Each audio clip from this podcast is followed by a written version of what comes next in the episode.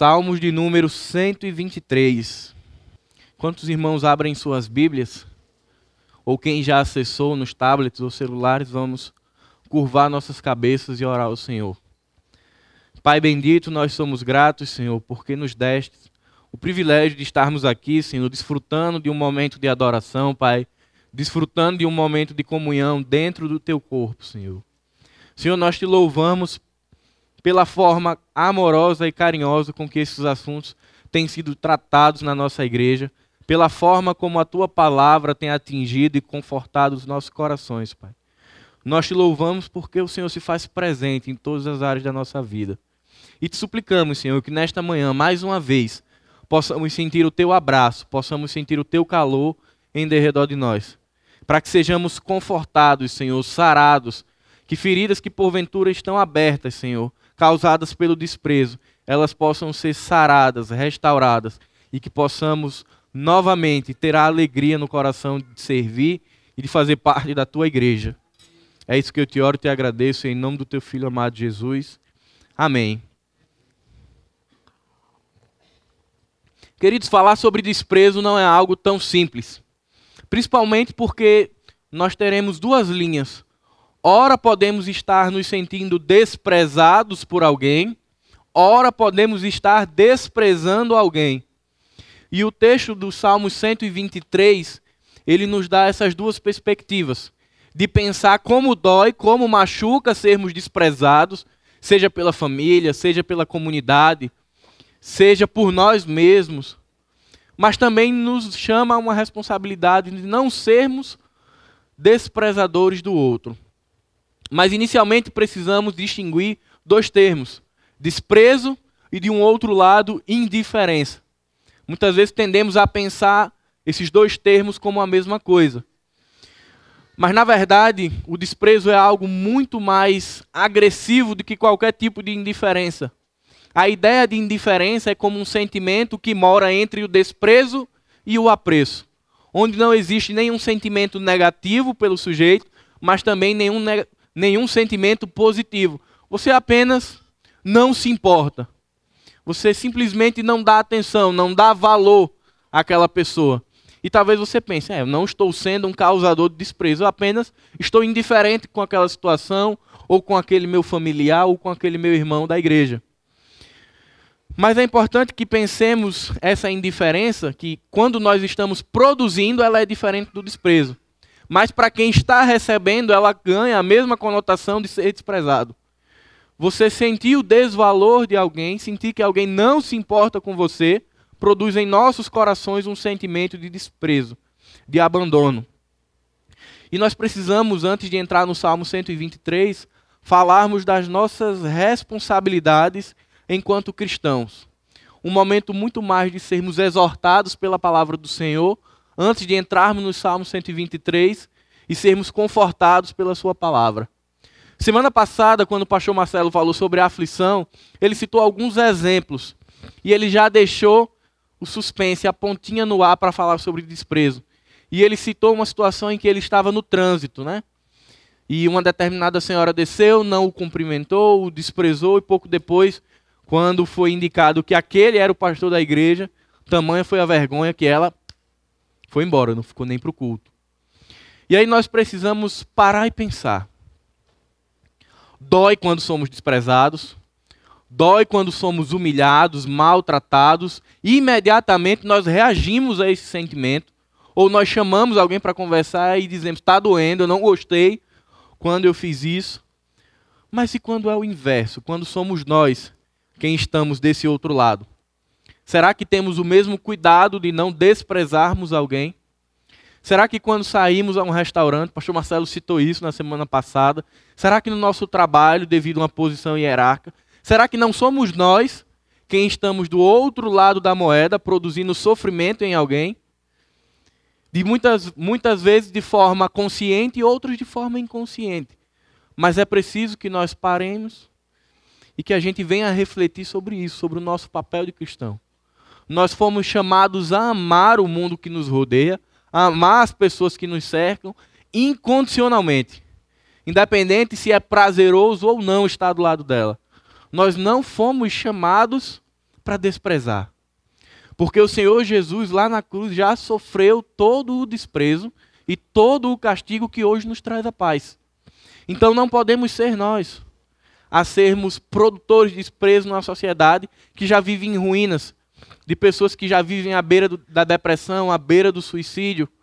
Imagine como identificar um cristão que se diz como alguém restaurado, alguém redimido, lavado pelo sangue de Jesus, mas que chega no ambiente e não é capaz de cumprimentar, que chega no ambiente e vê um garçom, uma atendente e ali passa como se não houvesse ninguém, como se ali fosse uma escória da sociedade, talvez porque eu tenho muito dinheiro, porque eu estou numa classe social extremamente distante daquela pessoa, e isso muitas vezes inflama o nosso coração, adoece o nosso coração e faz com que vivamos com esse distanciamento das pessoas.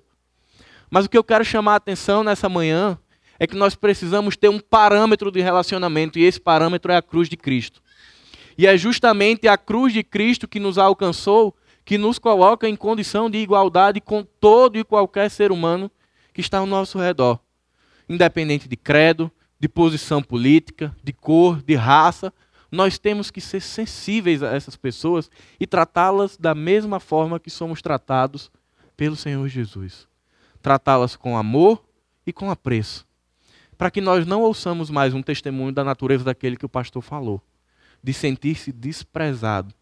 E pior ainda, olhar e perceber que foi alguém que testemunha de Cristo que causou esse desprezo. Existia uma lei das culturas orientais chamada lei de ouro, que diz: não faça ao outro o que você não quer que seja feito a você mesmo. Está lá na cultura oriental, mas a Bíblia ela já tem essa lei muito antes. Nós temos que ter como padrão de relacionamentos o Senhor Jesus. Perceba que no seu contexto ele não desprezou publicanos, prostitutas, ele não produziu desprezo. Pelo contrário, Jesus sempre esteve de braço braços abertos para aqueles que eram os marginalizados. Da sua vida sempre transbordou amor. Então, que hoje, nessa manhã, da mesma forma que nós queremos ser tratados com amor, sentirmos-nos importantes, amados por alguém e sair do poço do desprezo, que nós, enquanto igreja, também possamos refletir. E que, se já fizemos em algum momento de desprezar alguém, que isso não se repita. Mas que a nossa vida transborde o aconchego e o amor pelos que estão distantes de Jesus. A Bíblia vai retratar o desprezo em vários cenários, de várias formas. C.S. Lewis vai dizer que o desprezo é o ferro mais cortante da alma humana. Dentre todos os tipos de sofrimento que nós podemos passar, para C.S. Lewis, o desprezo é aquele que mais machuca, que mais dilacera o nosso coração, que mais fragmenta a nossa vida, que mais nos coloca para o fundo do poço e para a escuridão. Porque o desprezo não é um sentimento que se classifica, ele é um mix de outras emoções, de comportamentos que se canalizam até que você se sinta desprezado por alguém. É muitas vezes indiferença aliada com ódio, com uma chateação, com uma tristeza profunda, com um sentimento de desvalor, e tudo isso vai se somando e nós vamos absorvendo essa carga até que nós chegamos e dizemos: Eu me sinto desprezado, eu me sinto invisível. Quando eu penso em desprezo, eu penso na palavra invisibilidade. Não sei quantos já viram que muitas vezes é, em edições de mídia você consegue colocar algumas pessoas coloridas e outras em preto e branco, né? As pessoas que estão passando por momentos de ser desprezados, elas são como aqueles que estão em preto e branco são aquelas que não vibram mais, que não têm mais alegria, que não são mais vistas na sociedade. Textos de Mateus, como de Deuteronômio, também vão falar a respeito desse sentimento destruidor na vida das pessoas, que as distanciam da vida com Deus, mas que as distanciam também da vida com a comunidade. Já temos falado aqui sobre solidão, sobre angústia, sobre culpa. E o desprezo nos leva a viver todas essas outras. Sentirmos-nos desprezados nos leva ao poço da solidão. Nos leva muitas vezes à culpa. O que eu fiz para sentir-me desprezado? E como o pastor falou semana passada, talvez você não tenha feito nada. Simplesmente o desprezo chega e chega com força, chega machucando a nossa vida. Mas nessa manhã nós vamos falar ao menos sobre três tipos de desprezo, que talvez cada um de nós já tenhamos sentido ao menos um. São eles o desprezo familiar, o desprezo social e o desprezo existencial. Pedi que os irmãos abram suas Bíblias lá no texto de 1 Samuel 16, 11. Ainda não é o nosso texto da mensagem nessa manhã, mas é importante que venhamos a refletir sobre esse texto. 1 Samuel 16, 11. Apenas para que os irmãos fiquem com suas Bíblias abertas. Esse é o texto que vai ter como pano de fundo a escolha de Davi como próximo rei de Israel. E é bem possível que os irmãos já conheçam essa história, quando Samuel é orientado pelo Senhor para ir ungir o novo rei. E ele vai até a casa de Jessé, pai de Davi, e diz que o Senhor mandou ungir o novo rei de Israel.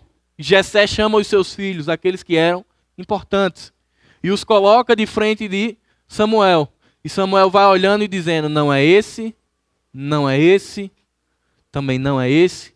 E olha todos aqueles filhos e diz: Não é esse. Não tens porventura outro filho? E aí ele diz: Tenho. Tem o menino Davi, o pequeno Davi. Manda chamá-lo. E eles trazem Davi à presença de Samuel, e Samuel diz: Esse é o menino que será o rei de Israel. Nós precisamos olhar nesse momento para Davi. Davi era um cuidador de ovelhas, era aquele que tinha a função mais simples dentro da sua família. Ele passava o dia ali, cuidando, protegendo, caminhando, alimentando com as ovelhas. Mas na cultura do, do Antigo Testamento, o homem de valor era o homem guerreiro, o homem de força, aquele que poderia lutar pela sua família e lutar pela sua nação. E esse não era Davi. Davi não tinha estrutura física nem para pensar em ser guerreiro. E, portanto, o seu pai o desprezava, já que ele não poderia ter um papel de importância dentro da nação. E, e Davi vivia à margem do seio da sua família. Davi era mais um daqueles que era invisível. Era mais um daqueles que sairia na foto de preto e branco. E eu me imagino como deveria ser difícil para Davi viver diante daquela situação onde ele não se sentia importante, não sentia o amor, não sentia o carinho do seu pai, dos seus irmãos e da sua mãe. E talvez seja essa uma realidade que eu e você já tenhamos vivido. De em algum momento da nossa vida termos o desprezo do seio da família. Justamente do lugar onde nós não esperamos esse tipo de coisa. Por mais que as pessoas aí fora digam, ah, é da família que eu espero esse tipo de coisa. É natural que nós esperemos da nossa família uma comunhão com ela. Por mais que haja problemas, nós, mas nós esperamos amor, esperamos unidade. E quando vem da família o desprezo, muitas vezes aquilo é suficiente para que a nossa vida seja completamente anulada. Para que tudo aquilo que fazemos ou pensamos em fazer perca literalmente todo e qualquer sentido. Porque, segundo alguns teóricos, a família é um dos maiores propulsores para buscarmos novos horizontes. E quando a família não tem mais sentido, quando eu não sou mais importante para essa família, qual o sentido de continuar na caminhada? Qual o sentido de continuar sonhos e projetos? E aí tendemos a nos esconder, a retroceder, a ir definhando, a ir caminhando para a noite escura da alma e muitas vezes entrando em depressão, porque passamos por um desprezo familiar. E é interessante como a Bíblia se relaciona com a nossa vida. Ela nos traz exemplos e ela vai trazer esse exemplo de Davi. Um segundo tipo de desprezo está lá em Marcos, capítulo 6, dos versos 1 ao 6. É o desprezo social. E esse, o maior expoente desse tipo de desprezo é o Senhor Jesus. Ele sai de Nazaré e começa a sua peregrinação durante os três anos muito intensos do seu ministério, mas em um dado momento ele regressa. E o que é que acontece com Jesus? Ele é desprezado pelos seus.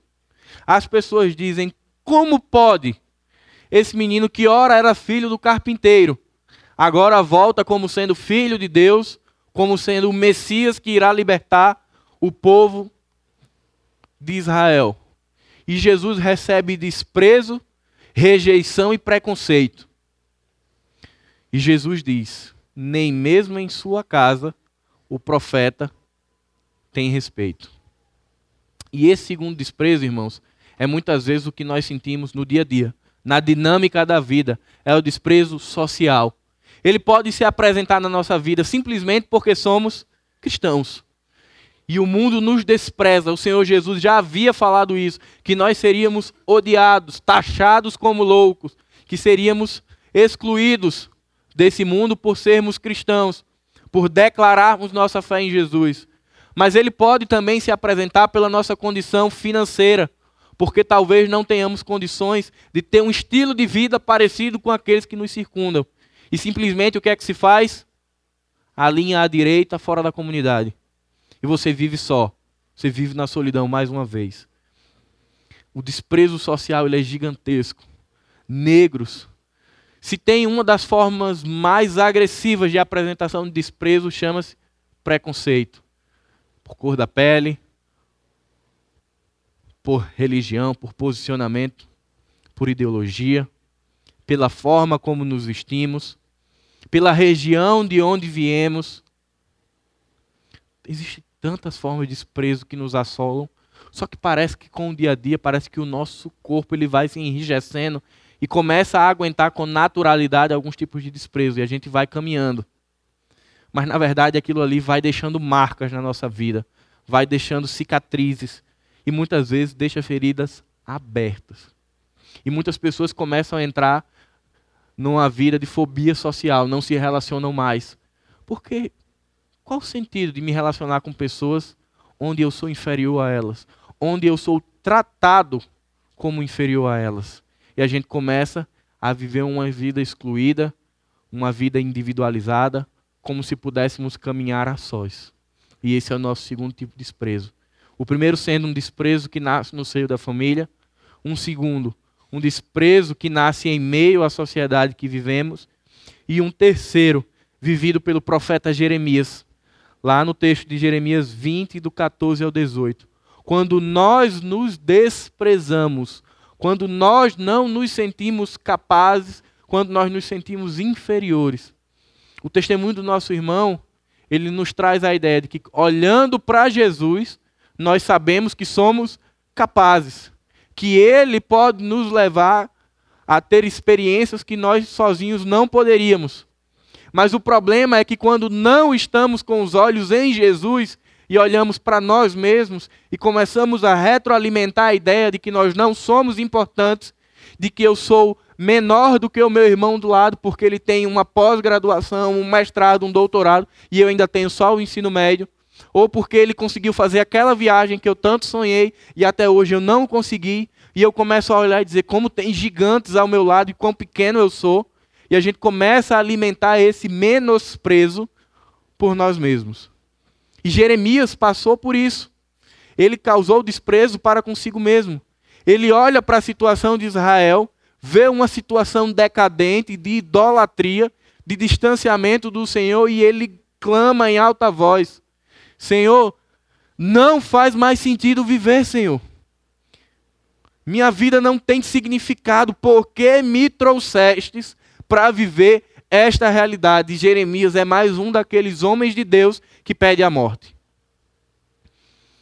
Que acredita que naquele momento o extermínio da sua vida seja a melhor solução. Porque ele não conseguia mais viver diante do desprezo da comunidade de Israel, que não o aceitava, que não dava ouvidos à voz de Deus, e agora isso se transforma de uma maneira muito maior. Ele não consegue mais se aceitar ele não consegue mais entender o papel dele dado por Deus dentro daquele contexto. Então eu tenho certeza, irmãos, que certamente em algum momento das nossas vidas já passamos por uma dessas três esferas. Ou sentimos um desprezo na família, ou sentimos um desprezo na sociedade, ou já nos desprezamos. Existe um projeto em São Paulo chamado São Paulo Invisível. A proposta desse projeto é trabalhar com pessoas de rua em situação de marginalização, bêbados, drogados, prostitutas, travestis, e é dar voz a essas pessoas, fazer com que elas possam ser ouvidas. E eu queria trazer dois relatos nessa manhã para que nós possamos pensar. O primeiro relato diz: Eu não queria fazer minha mãe sofrer. A gente brigava muito. Ela sempre fez tudo para mim. Mas hoje eu reconheço que era muito ingrato. Eu sempre usei muita droga e chegava em casa doido. Já cheguei quase a agredir ela um dia. Foi nesse dia que decidi sair de casa. Só cheguei aqui oito meses atrás. Morar na rua lá em Florianópolis é menos pior do que morar aqui. Aqui as pessoas são muito frias. Me sinto invisível muitas vezes, mas o pessoal aqui é muito frio. Perceba que esse homem ele não está reclamando da sua condição de vida. Para ele, a dor do desprezo era muito maior do que a escassez. Era muito maior do que estar ali sujeito a crimes, a violências na rua, sem família, sem alimento, sem emprego. A dor do desprezo o machucava, dilacerava sua vida de uma forma muito mais intensa do que qualquer coisa que ele estivesse vivendo naquele momento. E aí a gente começa a, parar e refletir. Como desprezo é algo sério. É algo que o povo de Deus precisa parar e pensar. Que precisamos rasgar nosso coração diante do Senhor Jesus se estivermos sendo desprezados. Mas volto àquele primeiro momento. Como é importante que não sejamos nós os produtores de desprezo. O segundo relato: meu nome é Alisson. Tenho Deus no coração, mesmo morando na rua e usando drogas. Já aprontei cada coisa nessa vida que não era nem para estar vivo, era para estar é morto. Já dei muito trabalho para minha filha, para minha família. Já roubei, já trafiquei. Eu trabalhei dentro da Cracolândia. Já vi muita gente morrer. A maioria das pessoas te tratam como um lixo. Você vai falar com as pessoas e a resposta é: ah, não tenho. Mas nem me deixou explicar o que eu queria. Ele sente-se não só invisível, mas como inaudível. Ninguém ouve, e ninguém enxerga, e ninguém sente essas pessoas. Irmãos, muitas vezes somos nós. Porventura não estejamos nas ruas, mas muitas vezes somos nós quem nos sentimos invisíveis e inaudíveis. E para chegarmos no texto, um pesquisador chamado Fernando Braga, pastor começou o relato dele na semana passada, por 10 anos ele desenvolveu uma pesquisa de mestrado e doutorado na USP. E semanalmente ele tirava um momento da sua semana e se vestia de gari e ia trabalhar ali varrendo a universidade. E o resultado dessa pesquisa é que durante todo esse tempo, nem seus alunos, nem seus amigos de profissão, nem pessoas que trabalhavam na universidade, ninguém o reconheceu. São dez anos onde ele foi invisível. Simplesmente porque ali ele estava com um papel social chamado Gari. E para aquelas pessoas não existe visibilidade. Muitas vezes nós passamos e voltamos e não as vemos. Mas se formos ali no Tribunal de Justiça, no complexo judiciário, bom dia, senhor, bom dia, senhora, bom dia, doutor, bom dia. Mas muitas vezes aquela pessoa que está ali varrendo, nem mesmo bom dia ela tem, porque ela está ali, invisível. E agora a gente chega, Salmo 123, para pensar como sair dessa realidade de invisibilidade. Se eu estou sofrendo por qualquer tipo de abandono na minha família, seja na sociedade, ou seja de mim mesmo, o que é que eu posso fazer para sair dessa condição? Como o Senhor me orientará? Salmo 123. A ti levanto os meus olhos, a ti que ocupas o teu trono nos céus. Assim como os olhos dos servos estão atentos à mão de seu senhor, e como os olhos das servas estão atentos à mão de sua senhora, também os nossos olhos estão atentos ao Senhor e ao nosso Deus, esperando que ele tenha misericórdia de nós. Misericórdia, Senhor, tem misericórdia de nós já estamos cansados de tanto desprezo. Estamos cansados de tanta zombaria dos orgulhosos e do desprezo dos arrogantes. Esse é um salmo que não foi escrito por Davi, mas que muito provavelmente ele remete ao tempo do cativeiro babilônico. Aquele período onde o povo de Deus foi preso e passou 70 anos sobre domínio do povo babilônico. E ali é um momento de intenso sofrimento, de intensa dor. Por mais que no início tudo pareceu muito interessante, os babilônicos abriram suas portas, começou a haver ali uma troca de experiências. O povo de Deus começou a criar raízes na cultura babilônica, a incorporar seus rituais, a começar novamente a prática da idolatria e se distanciar do Senhor. Só que, como tudo na vida, o tempo vai passando e as relações também mudaram. E aquele povo que de início, quando dominados, foram bem aceitos, com o passar do tempo eles começam a sofrer duras penas. Eles começam a sofrer fisicamente escassez e limitação de mantimentos. Eles começam a sofrer injúrias, humilhações públicas. E aí o povo se lembra e diz: opa, começa a chorar pelo relacionamento que tinha com Deus, começa a lamentar o templo, a vida no templo e aquele relacionamento com o Senhor. E ali o povo começa a literalmente saber o que era ser desprezado. Porque no início estava tudo romantizado, tudo muito bonito. Mas de repente aquele povo começa a conviver com, com, com o desprezo, perdão, do povo babilônico. E é interessante que isso não se distancia de nós, né? nós hoje também vivemos algo muito semelhante. Vivemos um desprezo velado. Principalmente no nosso contexto brasileiro, onde a, a, a expressão da nossa fé é permitida. Então a gente pode publicar a nossa fé. O nosso desprezo ele não é visível. Mas a gente percebe que muitas vezes estamos aqui, as pessoas vão conversar determinados assuntos, nos excluem. Muitas vezes diz assim: não, não fale isso aqui não, porque ele é crente. Mas não com uma intenção de respeito, mas muitas vezes de piada, de ser escárnio, de ser motivo de risos dentro da sociedade que vivemos. Na cultura, na cultura asiática, não. Esse desprezo ele é muito mais explícito e sentido na pele, né? Que os nossos missionários e que os nossos irmãos na fé têm passado.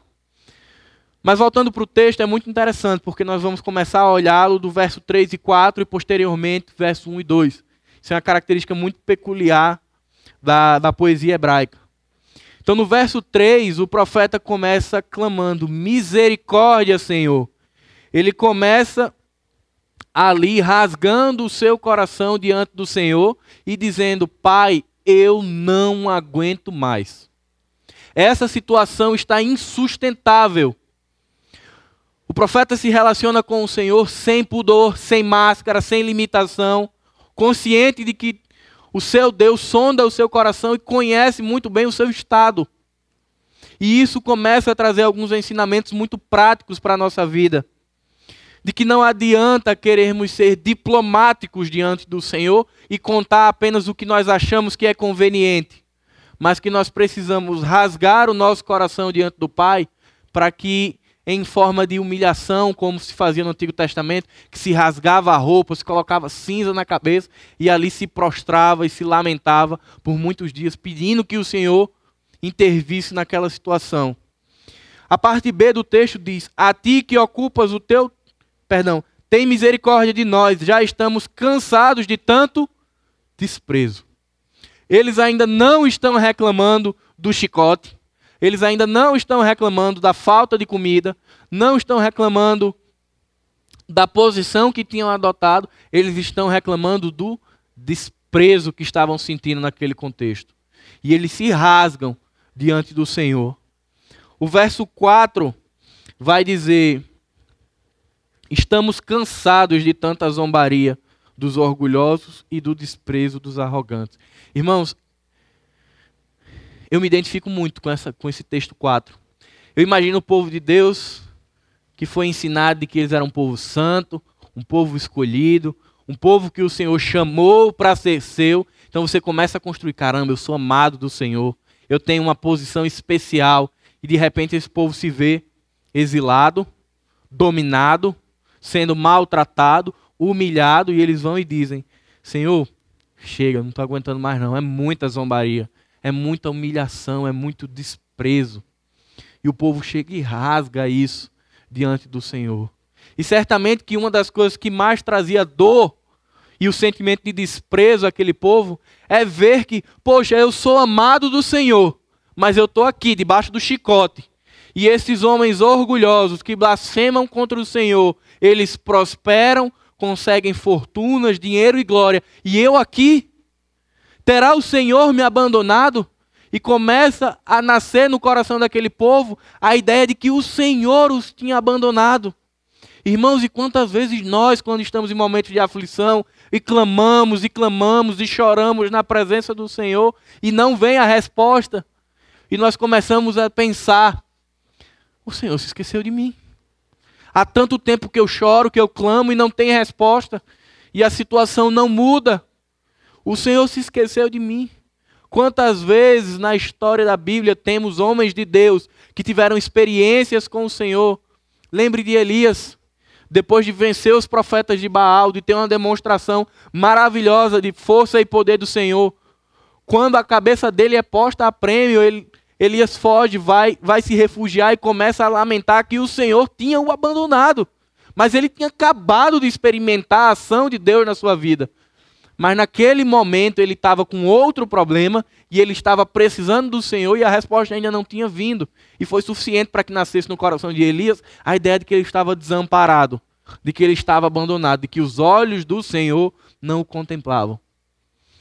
Eu já me senti assim quando estive aflito, de orar e não ver nenhuma resposta do Senhor e cogitar: o Senhor pode ter me desamparado, ele não está me vendo nessa situação.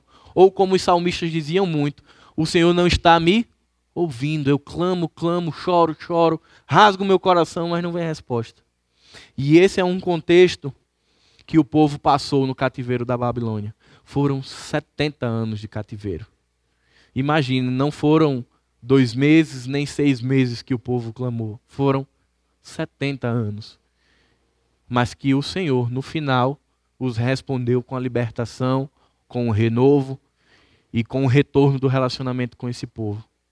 Então nós precisamos, olhando para esse texto, entender que o Senhor, sim, ele nos ouve. Muitas vezes ele não nos responde no tempo que nós desejamos ou que nós esperamos que tenha uma resposta. Não dá para ir no Reclame Aqui e fazer uma reclamação da velocidade da taxa de resposta. Nós acabamos de cantar que tu és soberano sobre a terra, sobre os céus, tu és Senhor. É belíssimo expressar esse louvor, mas é desafiador expressá-lo no momento de aflição ou de desprezo. De estar tá aqui pensando que estou só, desamparado, dizer: Tu és soberano sobre a terra, tu és Senhor, tu és soberano sobre a minha vida, absoluto. É desafiador. Mas versos 1 e 2 eles nos trazem conforto, alívio e direcionamento para a nossa vida. Eu fico maravilhado como o salmista começa no verso 1. A ti levanto os meus olhos. Eu consigo imaginar aquele contexto de exílio babilônico, o povo andando assim, cabisbaixo, pouco chateado, pouco não, né? Bastante chateado, deprimido, sentindo-se só. E de repente o profeta vai e diz: A ti levanto os meus olhos. Essa é a primeira lição dessa manhã. Quando estivermos frente ao desprezo, precisamos tomar três atitudes. A primeira delas é ter um olhar de esperança e fé. Um olhar que vá além do alcance.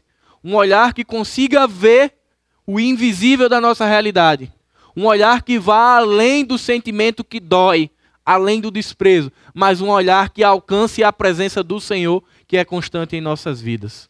O profeta diz: A ti levanto os meus olhos. Eu consigo imaginar aquele homem triste, cansado, sobrecarregado, levantando a cabeça e agora direcionando seu olhar, sua fé, sua esperança para aquele que é digno de confiança. É muito parecido com o que nós conversamos sobre angústia, como sendo a primeira atitude, redirecionar a nossa visão. E o texto do Salmo 123 nos diz o mesmo.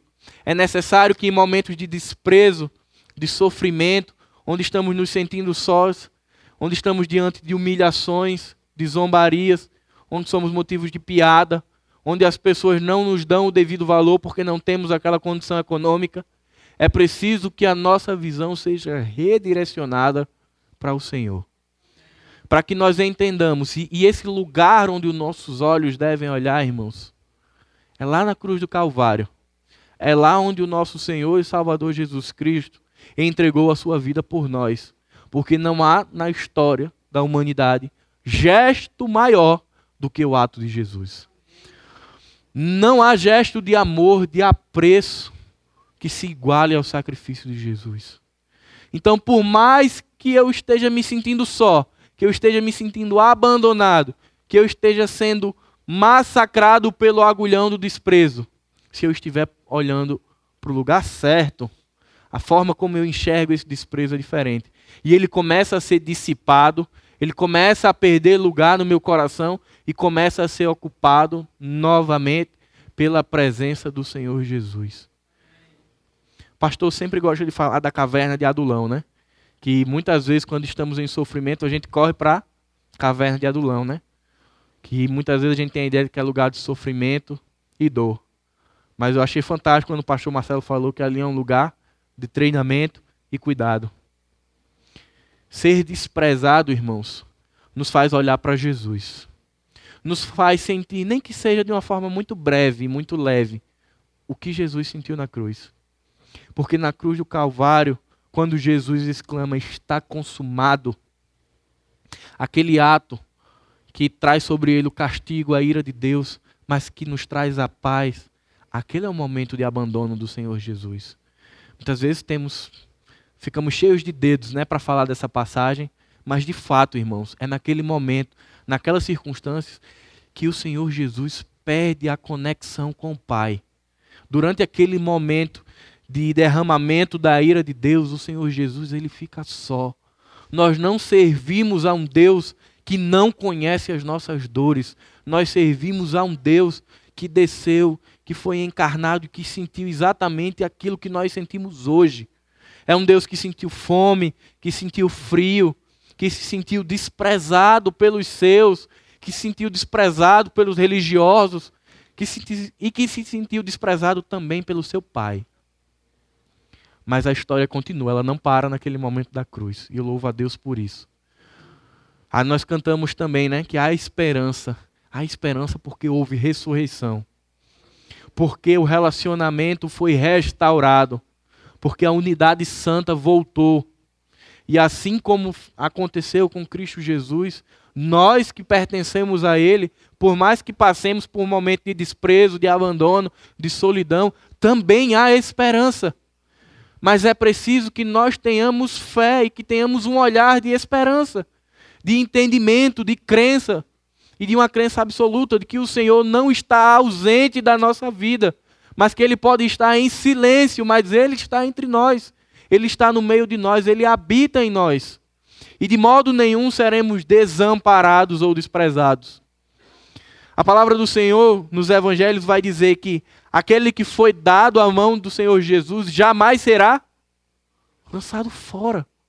Jamais será desprezado, jamais nós que estamos na mão do Senhor, jamais seremos deixados de lado e o Senhor vai ocupar com outras coisas. Não, o Senhor ele cuida de nós a todo tempo. O cuidado, a proteção do Senhor, o amparo, o amor dele é permanente, é contínuo. E sentiremos ainda mais quando estivermos face a face, quando estivermos diante do Senhor, vendo-o face a face. Uma segunda ação que nós devemos tomar quando estivermos frente ao desprezo é estar atentos ao agir de Deus. Verso 2. Assim como os olhos dos servos estão atentos à mão do seu senhor, e como os olhos das servas estão atentos à mão da sua senhora, também os nossos olhos estão atentos ao Senhor. Queridos, eu queria compartilhar uma história que o meu antigo pastor me contou uma certa vez e que me permitiu ter uma outra visão sobre o relacionamento com Deus. Eu tive a oportunidade de contar na célula. Ele disse que certa vez uma cidade foi inundada e as águas chegaram ao nível que as famílias que tiveram, tiveram que ficar no teto de suas casas. E, obviamente, esperando que alguém os salvasse. Mas uma família cristã disse: Nós cremos no Senhor e nós estamos orando e nós estamos esperando a ação do Senhor. E as outras famílias vão sendo resgatadas. Vem defesa civil, vem helicóptero e vão sendo levantados. E passa ali a primeira embarcação da defesa civil e diz: Olha, viemos resgatar vocês. E eles dizem: Não, nós cremos num Deus que é todo-poderoso, que é o Senhor dos céus e da terra. Ele virá nos resgatar. E a primeira embarcação passa. Vem uma segunda embarcação da polícia e oferece novamente auxílio. Não, estamos esperando no Senhor. Esperei confiantemente no Senhor e ele ouvirá o meu clamor. E eles não vão. Vem a terceira embarcação, agora de pessoas da comunidade. E eles também não vão. e as águas continuam a subir e aquela família sucumbe. A lição é fantástica, irmãos. Aquela família ela não estava atenta ao cuidado do Senhor. Ela estava fixa na ideia de que teria que ser algo sobrenatural do cuidado de Deus, que eu tenho que sentir algo inexplicável. Mas o que eu quero chamar a atenção é que o texto diz três vezes: estejam atentos. O Antigo Testamento vai falar que em determinado momento o profeta ali esperando uma resposta do Senhor, vem um grande vento. Ele diz: é agora, é agora, um negócio sobrenatural, inexplicável, é Deus, é Deus purinho. Não era Deus. Vem uma tempestade de areia, pronto, agora é Deus, porque Deus é poderoso, Ele é grande. Não era Deus. Mas quando vem uma brisa suave, ali Deus se apresenta. Irmãos, nós precisamos também trabalhar a nossa sensibilidade e atenção ao mover de Deus. Por vezes, Deus atua na história de forma impactante, maravilhosa, visível a todos mas por vezes ele também trabalha de uma forma suave, sublime. E que se não estivermos atentos a esse cuidado de Deus, nós tendemos a pensar que estamos desamparados. Quantas vezes, quando estamos doendo, quando estamos sangrando, um irmão da nossa igreja vem e faz simplesmente assim: Irmão, tá tudo bem? E a gente dá aquela resposta: Tá, meu irmão, tá tudo bem. Quando na verdade não está quando na verdade a gente veio para a igreja sangrando, precisando de cuidado. Mas eu estou aqui como aquela família, esperando o Senhor se materializar e vir me sarar. E o Senhor vai colocando outras pessoas.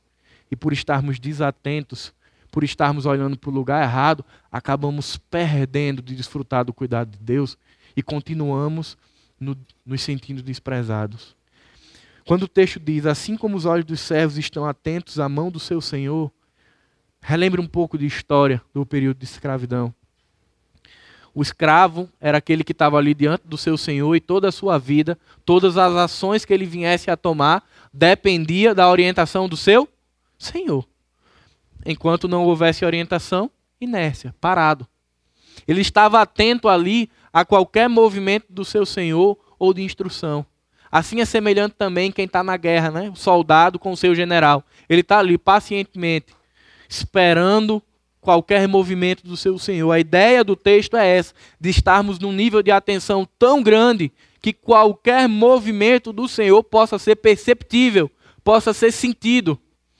Porque muitas vezes nós esperamos que aconteça como aconteceu com Balaão, né?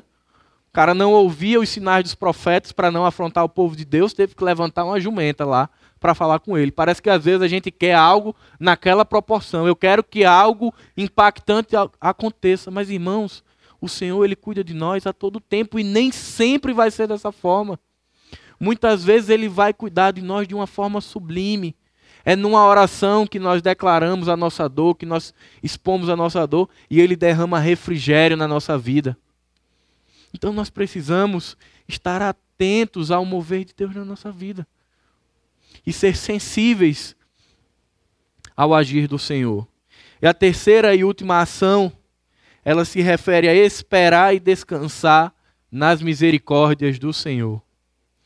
Quem não conhece, né, aquele texto clássico, as misericórdias do Senhor são a causa de não sermos consumidos. Pense num texto gostoso de recitar quando está tudo bem. Na verdade, muitos textos bíblicos viram quase mantras, né? Quando está tudo bem. A gente usa ali, sabe de, de como diz o Matuto, né? sabe de có, sabe de frente para trás e de trás para frente. Mas no momento de desprezo, primeiro passo, ter um olhar de esperança e fé. Segundo passo, estar atento ao agir do Senhor. E terceiro passo, esperar e descansar nas misericórdias do Senhor. Chegam momentos, queridos, onde as nossas forças elas param onde os nossos amigos que podem influenciar de alguma maneira a nosso favor também se limitam, onde nós precisamos parar e repousar, parar e encontrar abrigo e ter convicção de que o Senhor está ali. Não é fácil. Nós não somos ensinados a fazer isso. A sociedade não constrói a ideia de descanso possivelmente os irmãos vão se, se identificar com o que eu vou falar agora. Nós somos ensinados a não parar. Eu preciso acordar às 5 e dormir meia-noite, eu preciso trabalhar, estudar, fazer uma pós, um curso de inglês, e também eu atuo, é, exerço um papel na igreja, eu preciso estar também. A gente não é ensinado a descanso. A gente precisa ser ativo 100% do nosso dia. Só que esse ativismo, muitas vezes, não nos permite descansar no Senhor. E a gente tem uma fé, muitas vezes, fantasiosa. E aí eu peço perdão aos irmãos por falar isso. Muitas vezes a gente constrói uma fé fantasiosa. Uma fé para ser vivida no país das maravilhas. Mas que não é uma fé que é capaz de resistir, de resistir aos problemas. E que quando vem os problemas é natural, a gente se angustia, a gente fica elétrico, a gente quer buscar soluções, mas tem momentos que nós precisamos parar. Simplesmente, irmão, para. Olha para o Senhor. Às vezes a gente está aqui, eu ligo para fulano, ligo para ciclano, me ajuda com isso, me ajuda com aquilo, e o Senhor está aqui agindo, mas eu não estou vendo. Porque eu estou demais preocupado com aquilo que eu posso fazer. Que não aconteça como a gente, Israel levou 70 anos para entender isso. Os cativeiros têm essa particularidade. O povo era liberto no momento que eles se voltavam para o Senhor. Ou seja, enquanto o problema, o problema persistia tanto tempo quanto o povo se distanciasse de Deus. 70 anos porque o povo não olhava para o Senhor.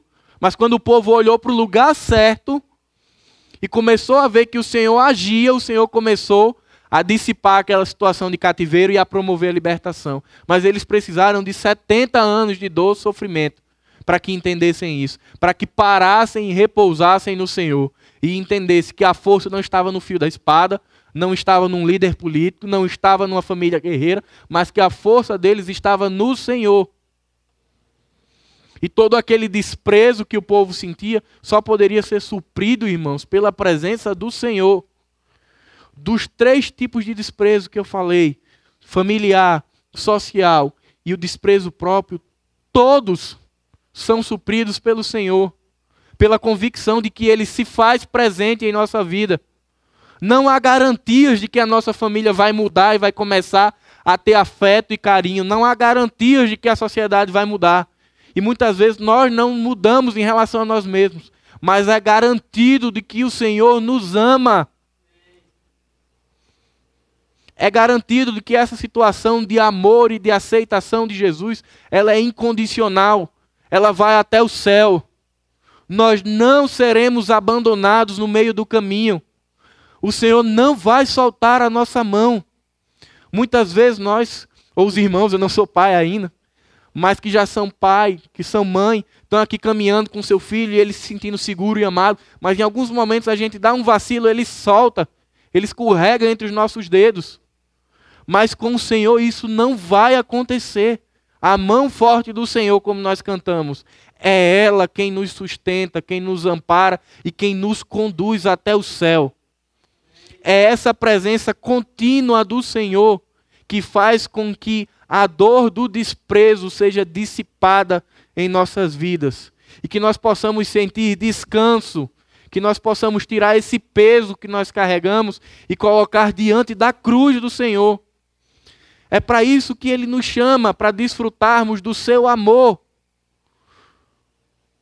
Só que muitas vezes nós precisamos estar mais aguçados à presença do Senhor. Se eu perguntasse aqui, todos creem que o Senhor está aqui? Possivelmente a igreja diria amém. Mas os irmãos lembram da peça de abertura?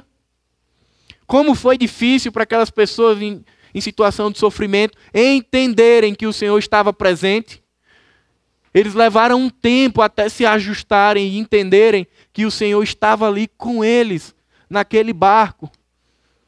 E depois que eles entenderam, eles descansaram no Senhor. E aí todo o sofrimento, e aí eu trago para a nossa realidade de desprezo.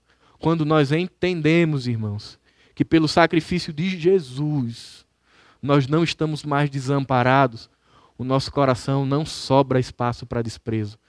Não sobra espaço para um alto flagelo de que, poxa, eu estou sendo desprezado, eu não sou amado, eu sou indigno da vida. Porque o nosso coração está 100% preenchido pela presença do Senhor Jesus. Que nessa manhã, se porventura os irmãos já têm passado por desprezo, ou se têm vivido um desprezo na sua vida, na família, na sociedade, no trabalho. A minha oração é que, assim como o profeta disse: A ti levanto os meus olhos, que hoje, nessa manhã, nós possamos levantar os nossos olhos e olhar para Cristo, para aquele que é suficiente para acalentar os nossos corações e fazer com que nós nos sintamos amados.